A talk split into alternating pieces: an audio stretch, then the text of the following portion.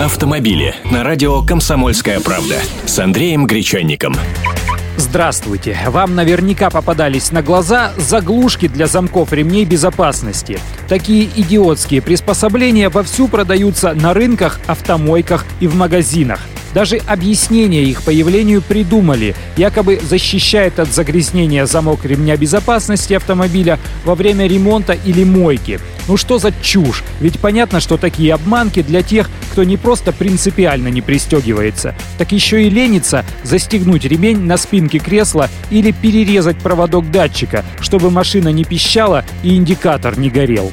И бывают такие штуковины самыми разными, с позолотой под карбон, с картинками в форме пистолета в виде брелока с эмблемами различных автомобильных марок. Забавно, что производители этой безделицы умудряются давать десятилетнюю гарантию на заглушку. Ведь столько, совсем не пользуясь ремнями безопасности, еще нужно умудриться прожить. Вот по случаю некоторые цифры от ГИБДД. Почти 80% пассажиров передних сидений смогли бы выжить в ДТП, если бы пристегнулись сидящие позади них, то есть забывая о ремнях, они убивают и других.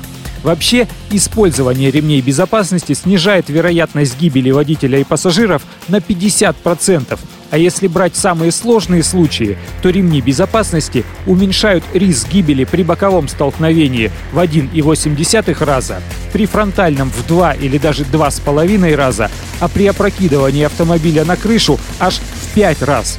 И ведь все равно только половина водителей и пассажиров пристегиваются в автомобиле. Пассажиры задних сидений и вовсе пристегиваются лишь в 17% случаев. А ведь почти половина, 40% пострадавших в авариях, это как раз пассажиры.